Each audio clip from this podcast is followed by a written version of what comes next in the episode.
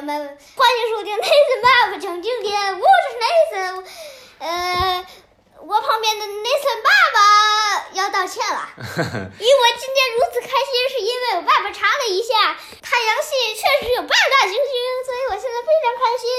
啊，所以你对了，我错了。小时候记得确实是九大行星，因为那时候没有退出太阳系呢。对，后来随着这个科学的发展，确实也是在不断的变化。我们在这个微信公众账号 Nathan 爸爸讲经典里面，我也看到一些小朋友们通过爸爸们的回复，也许是妈妈们的回复，告诉我说，确实是八大行星。Nathan 说对了啊，Nathan 爸爸说错了。那错了呢，就要道歉，就要改正。我以后要牢牢的记得。太阳系有八大行星，它们分别是水、金、地、火、木、土、天、海，没有冥王星。这就是现在爸爸说的话，像一个小小的儿童，是是比一岁还小那么一点点的儿童说的那种口气。比一岁还小一点点的小宝宝，一般叫婴儿。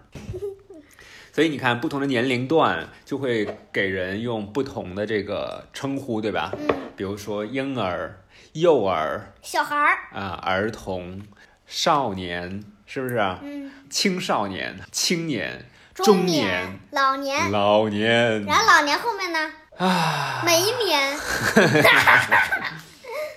地球也是一样，呃，地球也经历过婴儿期，估计地球就会消失。它也经历过一个成长和变化，所以今天我们就来了解一下地球的年龄。到十八世纪末，科学家已经很确切的知道了地球的形状和大小了。哎，对了，我可不可以这么想？嗯，假如啊，地球刚出来，是不是什么东西都没有？也许。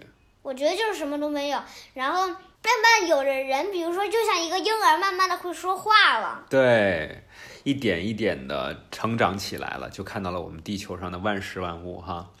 地球到太阳和其他行星的距离以及地球的质量啊，这是科学家们都已经确切的了解了。因此呢，你或许会觉得确定它的年龄会相对容易一些。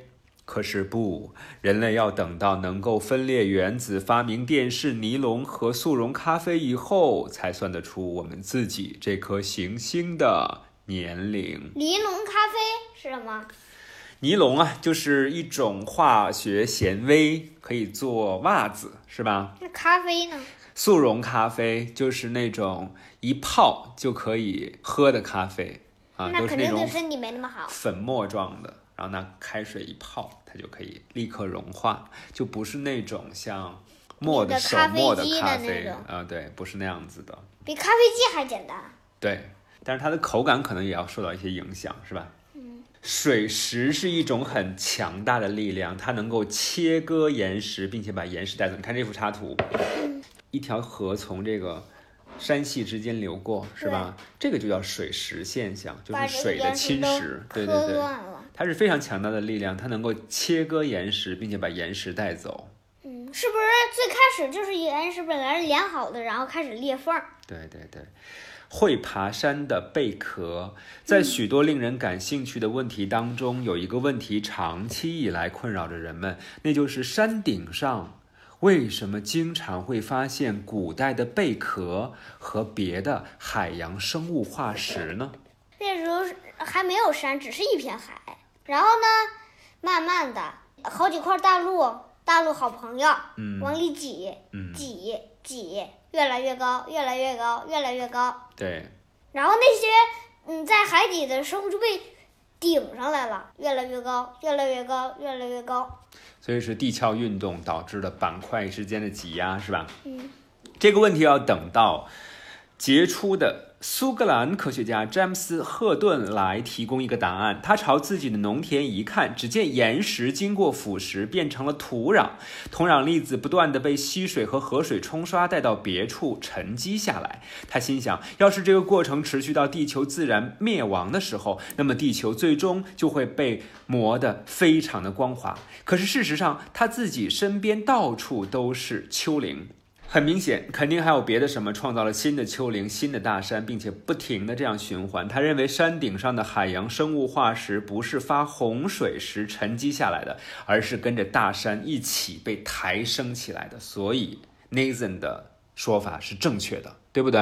嗯啊，有一批科学家叫做水城派，他们相信地球上的一切，包括在很高的地方发现的海洋贝壳，可以用海平面的升高和降低来解释。他们认为山脉、丘陵和其他地貌与地球本身一样古老，只是在全球洪水时期被水冲刷的过程中发生了一些变化。之所以在山顶上会发现海洋上的生物化石或者贝壳的话，是因为发生了洪水，洪水漫过了高山，所以把这些贝壳就留在上冲面了。上去了，对，但是随着这个海平面哗又降下来，又变成山，又变成结果那丘陵了。结果那些贝壳就被流了上来。对，这个就叫做水城论派。那火城论派呢？火城论派就是水城论派的对立面。他们认为火山和地震不断地改变着地球的表面，这显然跟充满活力的大海毫无关系。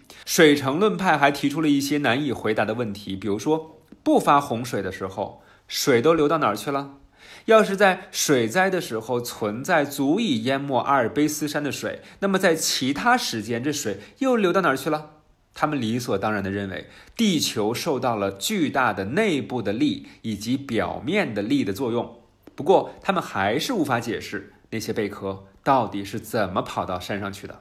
就是火成论吗？对，所以说呀，水成论跟火成论，他们都不是最科学和最严谨的。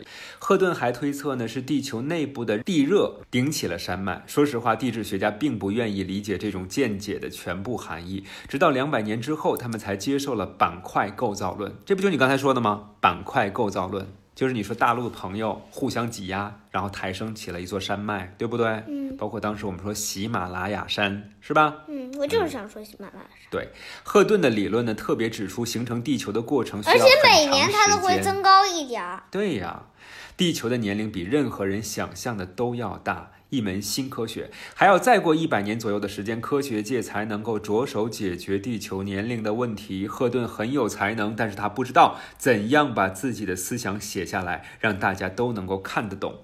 这就得等那些接收他文稿的人来解释他作品里的天才见解，率领大家开创一门新学科，那就是地质学。